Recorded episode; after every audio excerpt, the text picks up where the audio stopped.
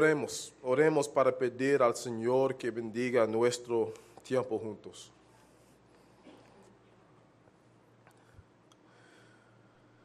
Padre del cielo, ayúdanos hoy a entender lo que tu palabra dice sobre tu Hijo.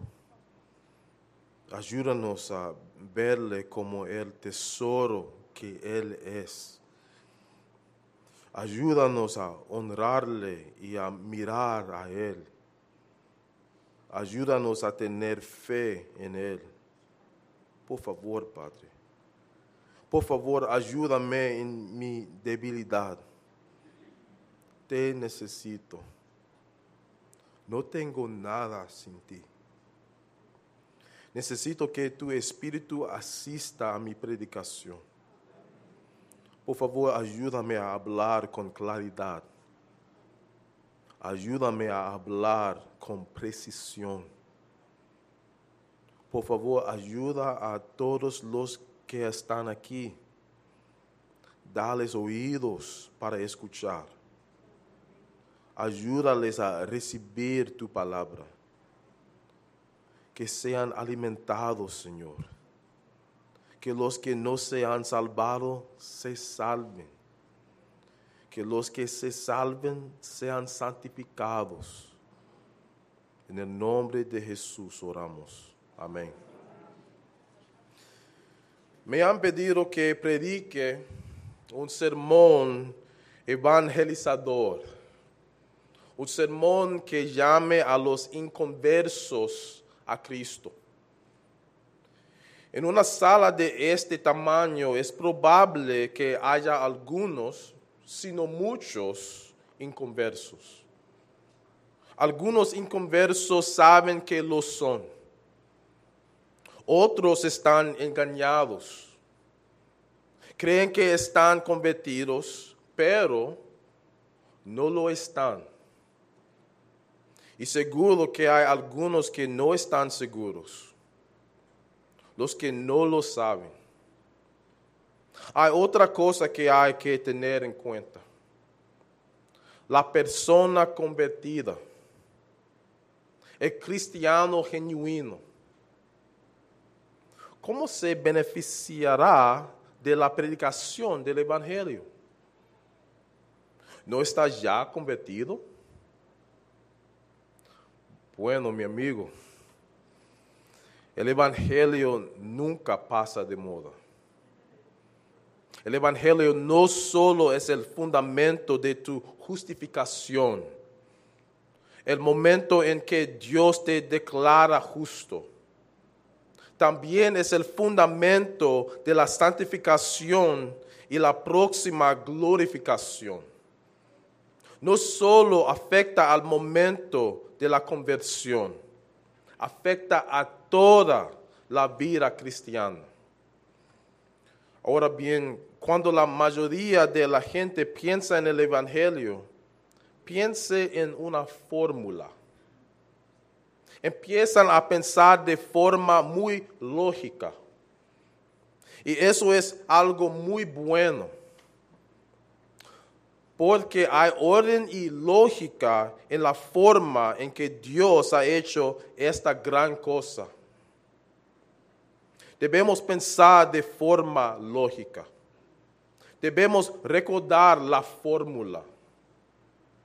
Pero algo que solemos olvidar es la persona que hay detrás de la fórmula. El Evangelio es más que un conjunto de verdades o hechos. El Evangelio es más que una fórmula. Es más que una lógica. El Evangelio rodea a una gran persona esa persona es Jesucristo. Y no se trata solo de que Él ponga a disposición la buena nueva. La buena nueva proviene de quién es Él. El título de nuestro sermón de esta mañana es La persona y la obra de Jesucristo. La persona y la obra de Jesucristo. Y en este sermón primero voy a dar un poco de antecedentes. Voy a hablarte un poco de quién es Dios y del problema del hombre y del pecado. Y luego voy a tratar tres puntos, tres puntos. Primero, hablaremos de la persona de Jesús, la persona de Jesús. En segundo lugar, hablaremos la obra de Jesús, la obra de Jesús. Y por último, hablaremos de nuestra respuesta a Jesús. Nuestra, nuestra respuesta a Jesús. La persona de Jesús, la obra de Jesús y nuestra respuesta a Jesús examinaremos juntos varios textos.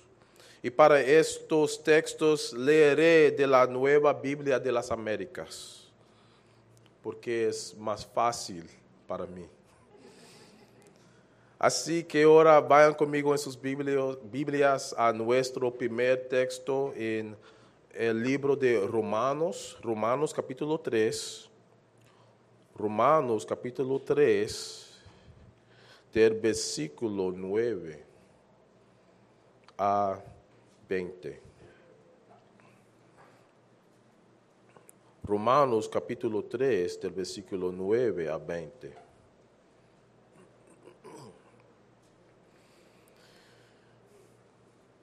Y dice,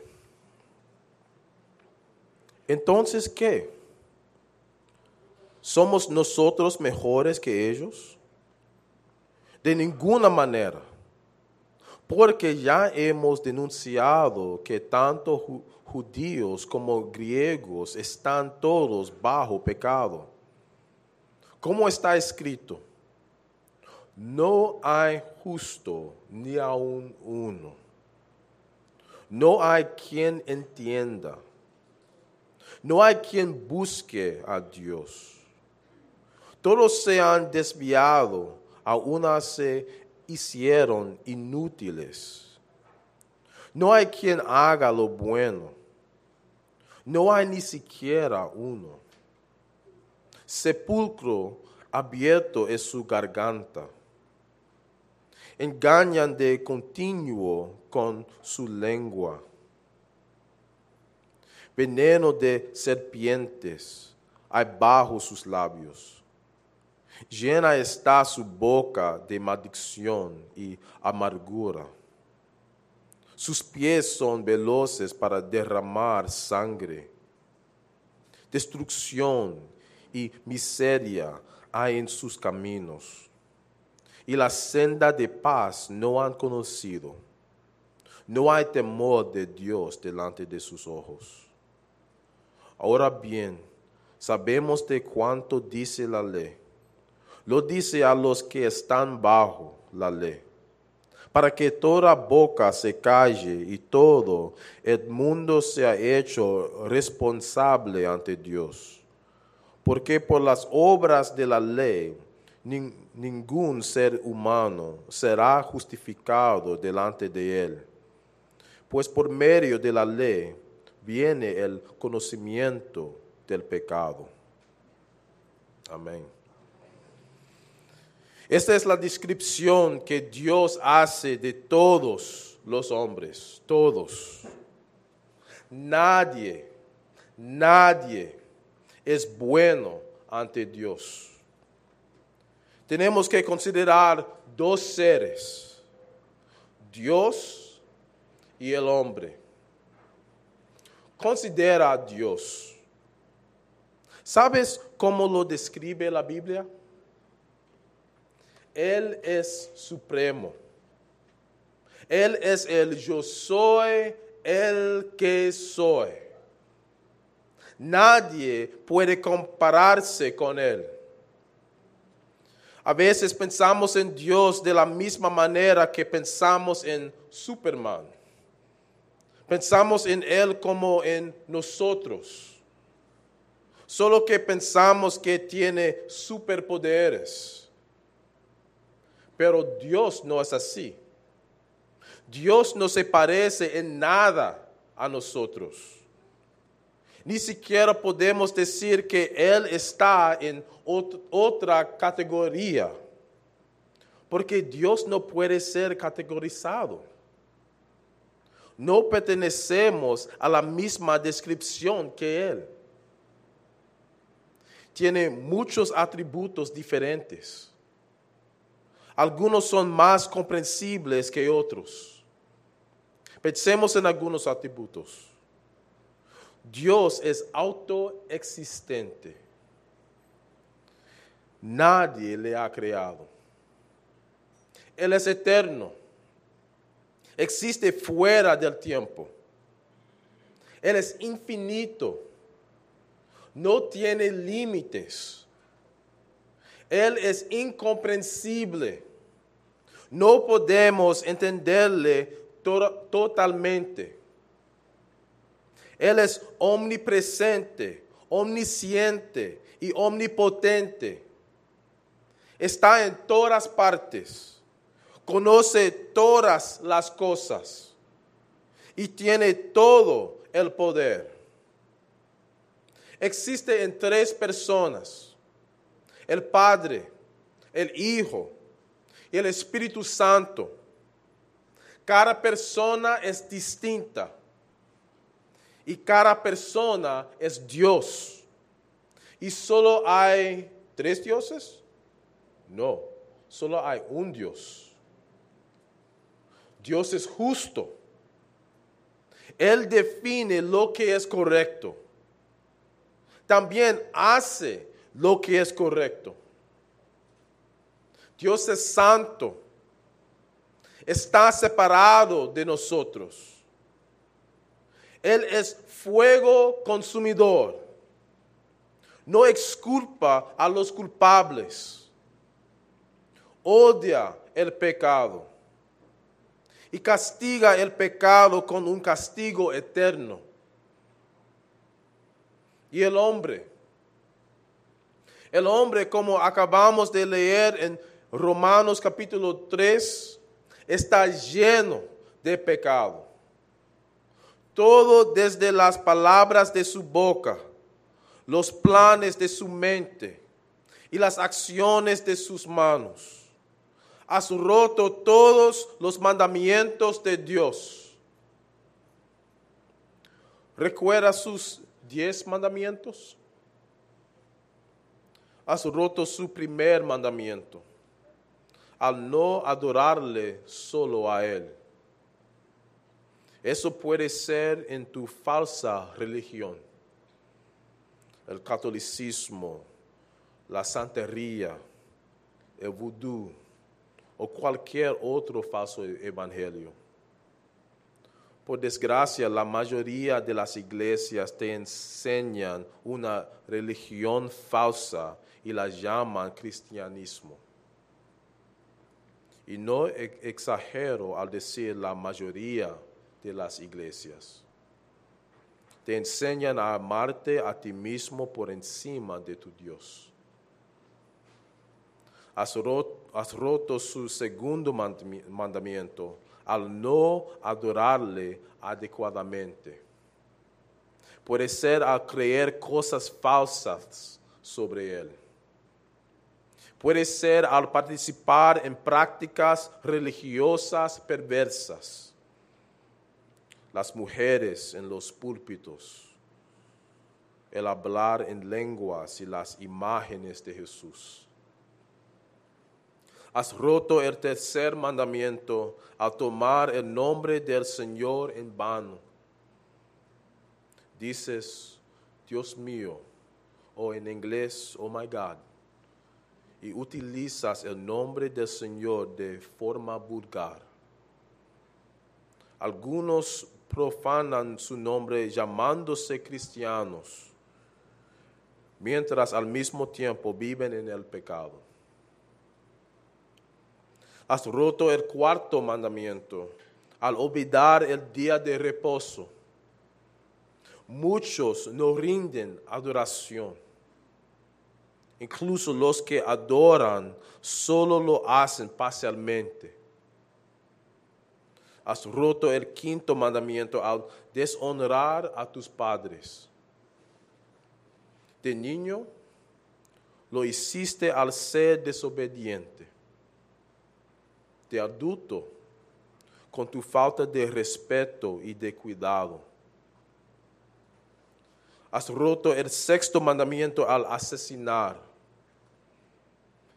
Si no has matado a alguien, has asesinado en tu corazón con tu ira. Has roto el séptimo mandamiento al cometer adulterio.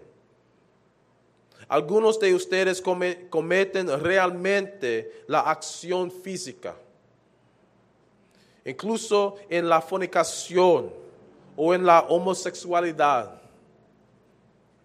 También lo has hecho en tu corazón con tu lujuria.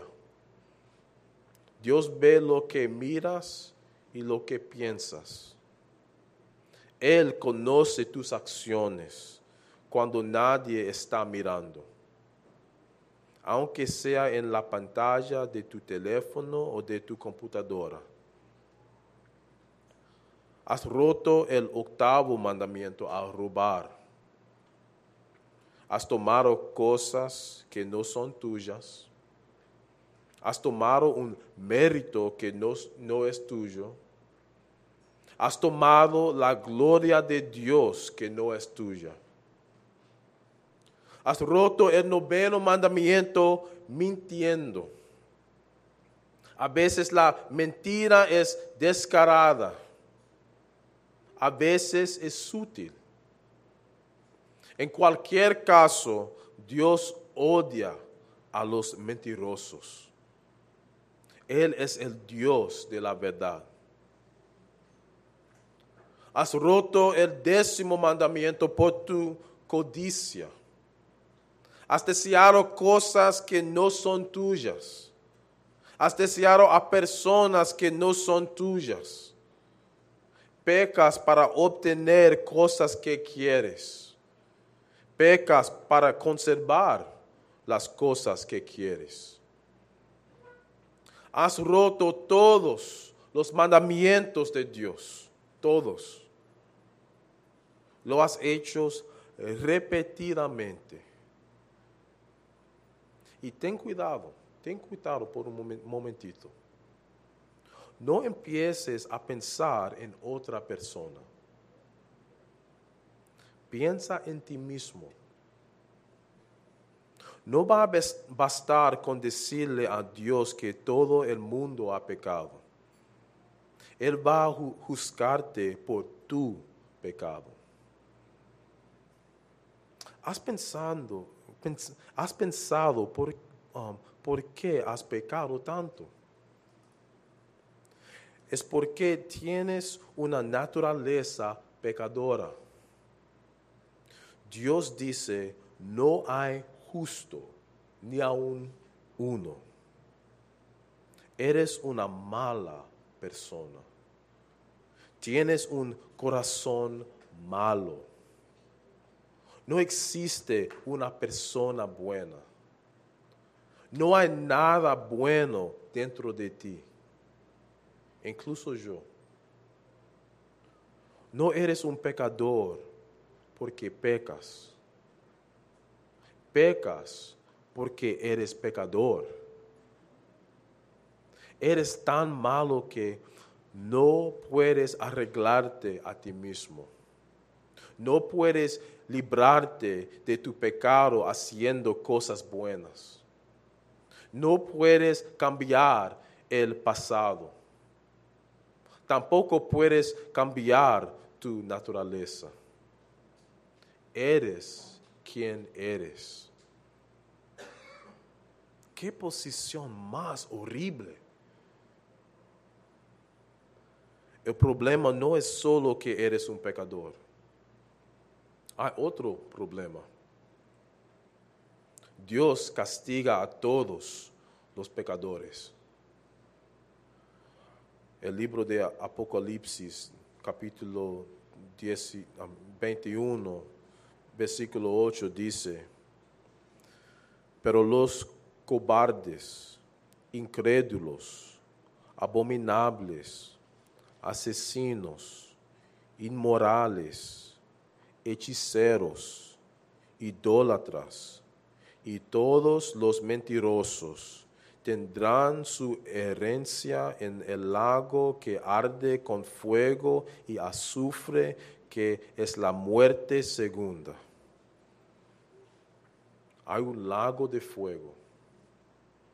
Hay una eternidad de tormentos. Eso le, eso le espera a todo pecador que no se haya reconciliado con Dios. Esta eternidad de tormentos es tan grave que la Biblia suele util- utilizar imágenes para explicarla. No puede ser comprendida plenamente por la mente humana finita. Durará para siempre. Después de diez mil años y otros diez mil años y otros diez mil años, será como si acabara de empe- empezar. Qué posición más horrible. ¿Qué vas a hacer con, tu problema? ¿Cómo puede ser corregido? La respuesta solo puede encontrarse en Jesucristo. No meramente en una fórmula, sino en una persona. Es porque debemos considerar quién es Él. ¿Quién es Él? Eso nos lleva a nuestro primer punto, la persona de Jesucristo. Y para entender este punto, vayan conmigo en sus Biblias a Colosenses, Colosenses capítulo 1, del versículo 15 a 23. Colosenses capítulo 1, del versículo 15 a 23.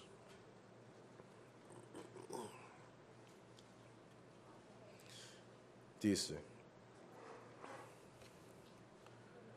Él es la imagen del Dios invisible, el primogénito de toda creación, porque en Él fueron creadas todas las cosas, tanto en los cielos como en la tierra, visibles e invisibles ya sean tronos o dominios, o poderes, o autoridades. Todo ha sido creado por medio de Él y para Él. Y Él es antes de todas las cosas. Y en Él todas las cosas permanecen.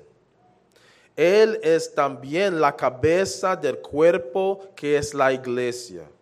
Él es el principio el primogénito de entre los muertos, a fin de que Él tenga en todo la primacía, porque agradó al Padre que en Él habitara toda la plen- plenitud, y por medio de Él reconciliar todas las cosas consigo, habiendo hecho la paz por medio de la sangre de su cruz por medio en él, repito, ya sean las que están en la tierra o las que están en los cielos.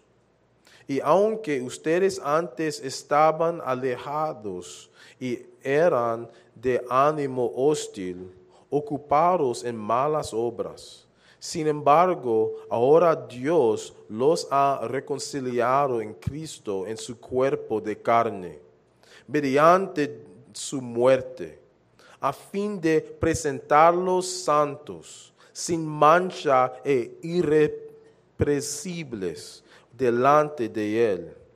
Esto Él hará si en verdad permanecen en la fe, bien cimentados y constantes, sin moverse de la esperanza del Evangelio que han oído, que fue proclamado a toda la creación debajo del cielo, y del cual yo, Pablo, fui hecho ministro.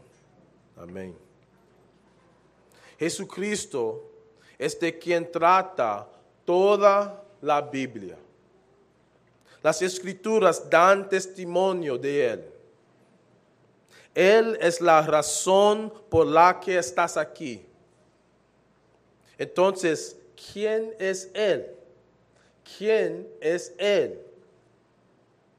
Él es la segunda persona de la Trinidad. Dios existe en tres personas. El Padre, el Hijo y el Espíritu Santo. Cada persona es Dios. Cada persona es distinta. Y solo hay un Dios. Y Jesús es la segunda persona, el Hijo. Jesús nunca fue creado. Siempre fue él es y siempre lo será.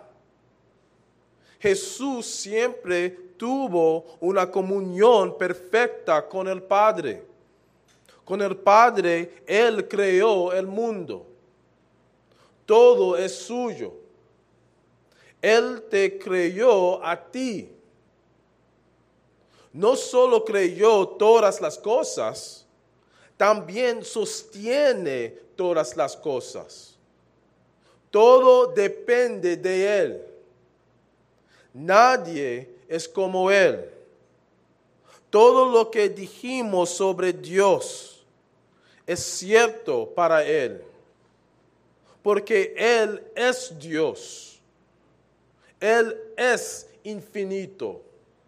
Él es eterno conoce todas las cosas, tiene todo el poder, es ilimitado.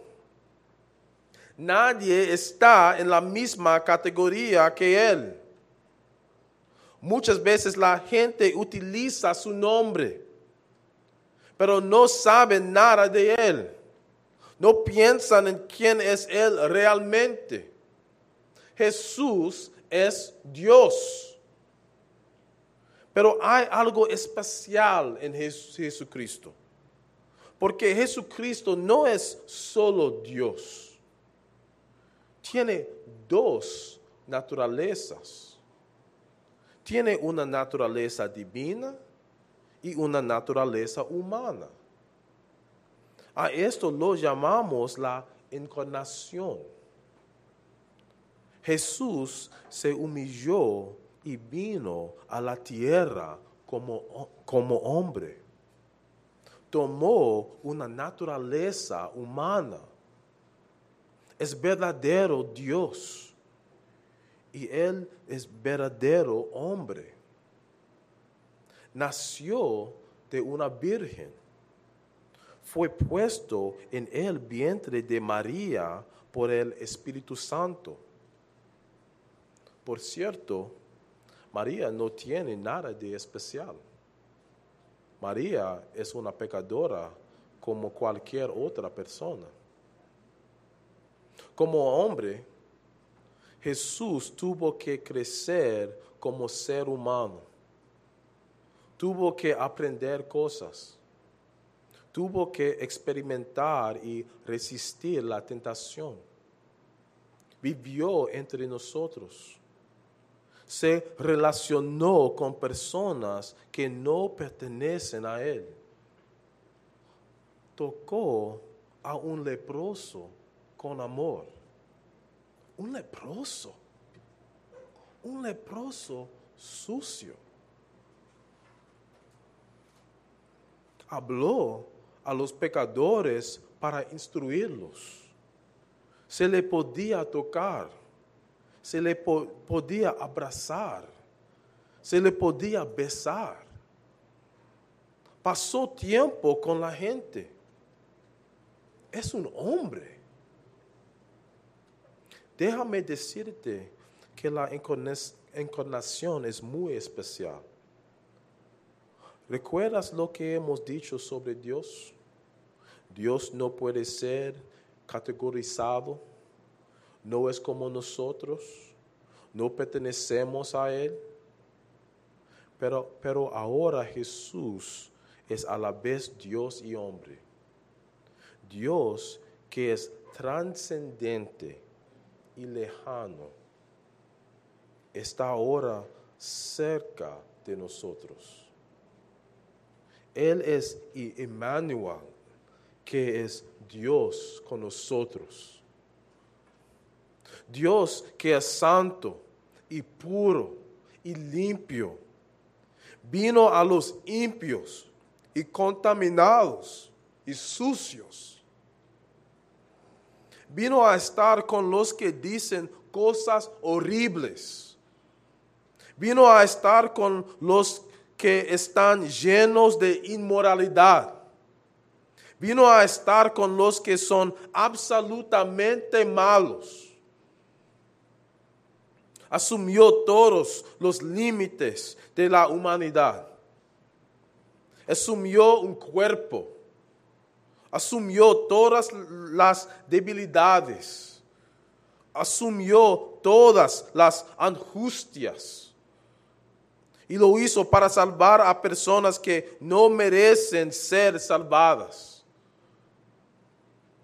En Jesús lo divino y lo humano se tocan. A través de Jesús ahora puedes conocer a Dios. A través de Jesús puedes experimentar el amor del Padre a través de Jesús, el mensaje de Dios está disponible para ti. No está solo en lo que Él ha hecho. Está primero en quién es Él. Él es la imagen del Dios invisible. Él es el resplandor de la gloria de Dios como dice en Hebreos capítulo 1. Él pone a Dios a tu disposición. No hay ningún tesoro como Jesucristo. ¿Ves la belleza de Jesucristo? No me refiero a la belleza que puedes ver con tus ojos. Me refiero a la belleza de quién es Él. No hay nadie como Él. ¿Quién es Él?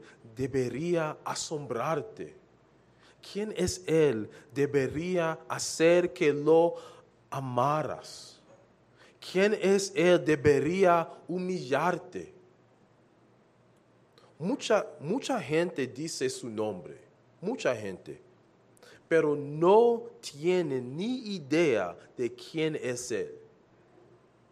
Muchos pastores y maestros te dirán su nombre en sus iglesias, pero no tienen ni idea de quién es Él. El objetivo de tu vida debe ser conocerle a Él. Él debe ser la razón por la que haces todas las cosas. Él debe ser tu primer pensamiento y tu último pensamiento. Él debe ser cada pensamiento en el medio. Hay mucho que aprender sobre Él. ¿Puedes ver al menos un poco de quién es Él ahora? No hay nadie más impresionante que el Señor Jesucristo. No hay nadie más hermoso que el Señor Jesucristo. No hay nadie que pueda compararse con el Señor Jesucristo. Incluso antes de considerar lo que ha hecho, vemos que Él es la misericordia de Dios para nosotros. Él es la bondad de Dios para nosotros. Él es la gracia de Dios para nosotros. En, en lo que Él es, no solo en lo que Él ha hecho, en lo que Él es. Y todo lo que hizo, desde su vida hasta la cruz, pasando por la resurrección y la ascensión, hasta su sesión, su asiento como rey, proviene de quién es Él. Ese fue nuestro primer punto, la persona de Jesucristo. Y ahora vamos a considerar nuestro segundo punto, la obra de Jesucristo. Y para entender la obra de Jesucristo, vayan conmigo a Filipenses capítulo 2. Filipenses capítulo 2, del versículo 5 al 11.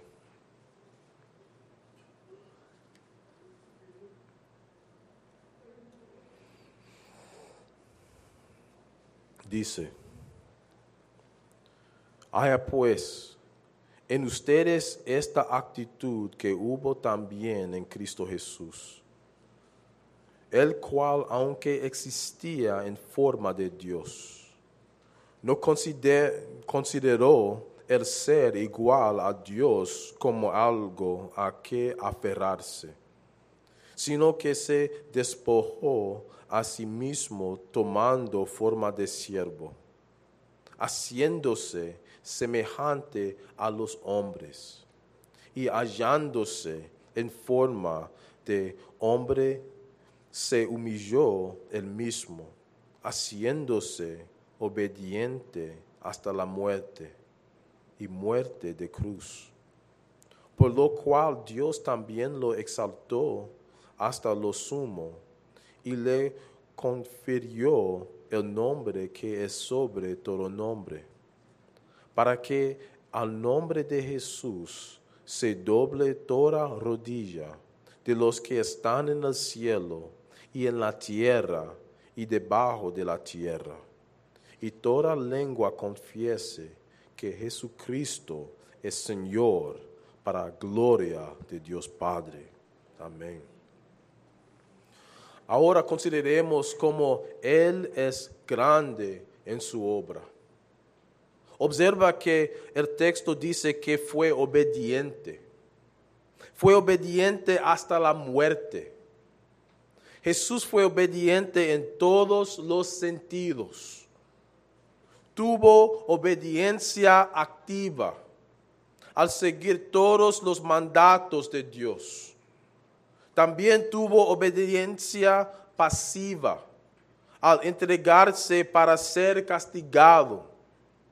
La ley no solo requiere que obedezcamos sus intenciones, la ley también exige que se castigue a los pecadores.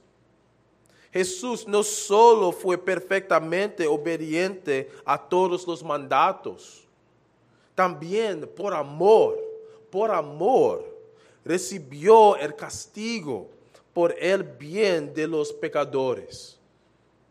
En su obediencia hizo la purificación de los pecados. Lo hizo muriendo en la cruz. Jesús no fue obligado a morir en la cruz. Fue a la cruz según su propia voluntad en la, cruz tomó sobre sí, sobre sí toda la ira de Dios. La ira de Dios que merece sufrir en el infierno a causa de tu pecado, pero solo si eres de Él. Imagínate, imagínate la ira de Dios que estaba destinada a los malvados pecadores en el infierno, la asume él mismo y lo hace por voluntad propia, lo hace con amor. ¿Qué puede ser una expresión de amor más grande que esta? en la cruz sufrió una angustia tanto física como espiritual. Tomó una eternidad de castigo en momentos. Solo Él pudo hacerlo porque es a la vez Dios y hombre. En Cristo, Dios proporcionó, proporcionó un sacrificio para los pecadores como tú. Tomó sobre sí mismo los pecados de su pueblo. A su vez, su pueblo recibe su justicia. Lo peor del sufrimiento de Jesús es que no fue por su propio pecado. Jesús no tiene una naturaleza pecaminosa. Jesús nunca pecó. Sufrió por todos los que vino a salvar. Después de morir en la cruz, Jesús fue enterrado. Pero al tercer día resucitó. La tumba no pudo retenerle cumplió todos los requisitos de la ley de Dios. Su sacrificio estaba terminado. Cuando los sacerdotes del Antiguo Testamento hacían un sacrificio, tenían que hacerlo una y otra vez. Pero Jesús murió una vez por todas, por todas. Por eso la Eucaristía en la Iglesia católica, es tan insensada. Jesús no necesita ser sacrificado una y otra vez. Murió una vez por todas. Un último y sangriento sacrificio y Dios le resucitó de entre los muertos. El Padre aceptó su sacrificio. Jesús no es un hombre muerto, es un Salvador vivo.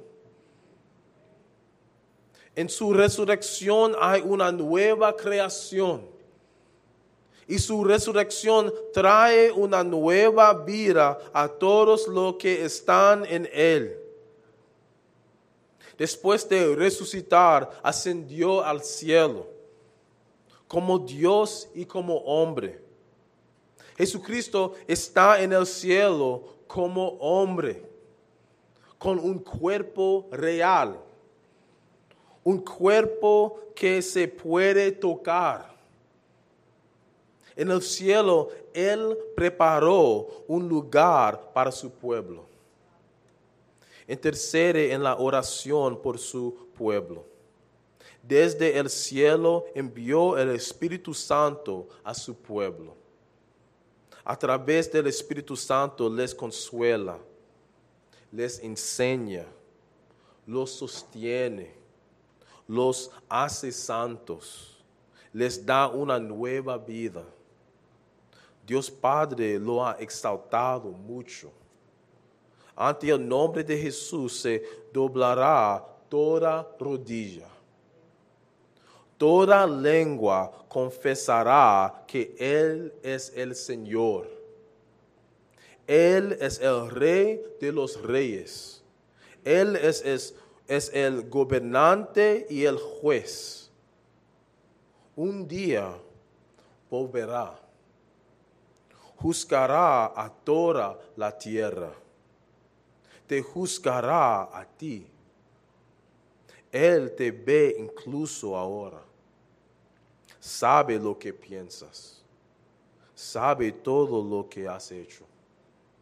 No puedes esconderte de Él. Sin embargo, su pueblo no quiere esconderse de Él. Su pueblo no puede esperar a verle porque le aman le desean.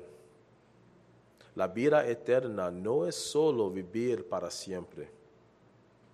En Juan capítulo 17 y versículo 3 sabemos que la vida eterna es conocerle a Él, es conocer al Padre a través de Él. Con esto concluye nuestro segundo punto, nuestra respuesta a Jesucristo. Oh, es, la, la obra de Jesucristo, la obra de Jesucristo. Ahora consider, consideremos nuestro último punto, nuestra respuesta a Jesucristo. Nuestra respuesta a Jesucristo. Recuerda que Jesús no vino para todos, vino solo para los que ven su pecado. Vino solo para los que comprenden que son impios. Escucha lo que dice en Mateo capítulo 9, de versículo 10 a 13. Y estando él sentado a la mesa en la casa, muchos recaudadores de impuestos y pecadores llegaron y se sentaron a la mesa con Jesús y sus discípulos. Cuando los fariseos vieron esto, dijeron a sus discípulos, ¿por qué come su maestro con los recaudadores de impuestos y pecadores? Al oír Jesús esto, dijo, escucha, los que están sanos no tienen necesidad de médico sino los que están enfermos. Pero vayan y aprendan lo que significa. Misericordia quiero y no sacrificio, porque no he venido a llamar a justos, sino a pecadores. Porque necesitas un médico si no estás enfermo? ¿Por qué tomar pastillas si todo está bien? ¿Por qué necesitas a Jesús si crees que eres una buena persona? Todo el mundo es una mala persona. Pero Jesús vino solo para los que entienden que son malas personas. ¿Ha venido Jesús por ti? ¿Entiendes esto sobre ti mismo? ¿O sigues ciego? Si no ves, no puedo hacerte ver. Tampoco puedes abrir tus propios ojos. Oro para que el Señor abra tus ojos para los que ven su pecado, Jesús es su buena nueva. Tanto quien es Él como lo que ha hecho. No encontrarás ninguna otra buena nueva. Nada más puede salvarte. No creas si alguien te promete la salvación orando una oración. No lo creas si te dicen que debes hablar en lenguas. No lo creas si te dicen que debes hacer ciertas obras buenas. No lo creas si te dicen que debes confesar tus pecados a un sacerdote católico. Solo Jesús, solo Jesús puede salvarte. Solo Jesús puede quitarte los pecados. Jesús te dice que hagas dos cosas, dos cosas. Te dice que creas y que te arrepientas. No te salva porque creas y te arrepientas. Jesús salva por su propia gran misericordia. Jesús salva basándose en su propia obra. Pero todos los que Jesús salva tienen la misma respuesta, fe y arrepentimiento. Obedecen su mandato. Entonces, ¿qué significa la fe? ¿O qué significa creer? Significa saber quién dice que es Él. Significa saber lo que ha hecho en la cruz. Significa saber que ha resucitado.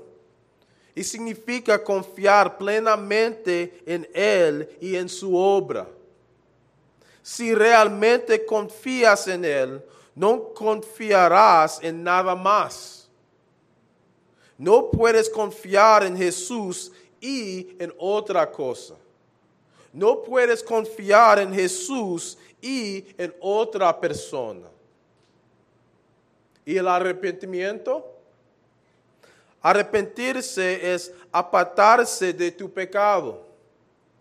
Si realmente crees en Jesús, no querrás pecar. Si crees en Jesús, odiarás el pecado. Dirías, ¿por qué? ¿Por qué hacer lo que le puso en la cruz?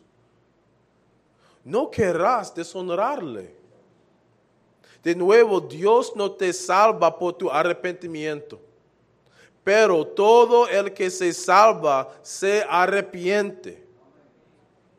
Dios no te salva por tu fe, pero todo el que se salva cree. Tampoco puedes hacer una cosa o la otra. La fe y el arrepentimiento son dos buenos amigos. Siempre van cogidos de la mano. Nunca se sueltan. Cuando ves a una, ves a la otra. El arrepentimiento sin la fe es una autojustificación. Es confiar en tus propias obras. La fe sin arrepentimiento es libertinaje. Es hacer lo que es correcto a tus propios ojos. Decir que amas a Jesús mientras vives como el diablo mi amigo, ¿puedes ver a Jesús? ¿Puedes ver a Jesús ahora? ¿Crees en Él? ¿Te arrepentirás y te volverás a Él? Él te lo manda. Oro para que lo hagas. Es tu única esperanza. Amén. Oremos. Padre del cielo, ten misericordia de nosotros. Te pido que salves a todos los que están aquí y que han escuchado tu evangelio. Ten misericordia de sus almas. Por todos los que ya se han salvado, dales la alegría de oír una vez más sobre Jesús. Aumenta su fe. Por favor, haz una obra, Señor. No te demores. Por favor, da fruto a la predicación de tu palabra. Que el nombre de Jesús, Jesucristo, sea glorificado en, en su nombre.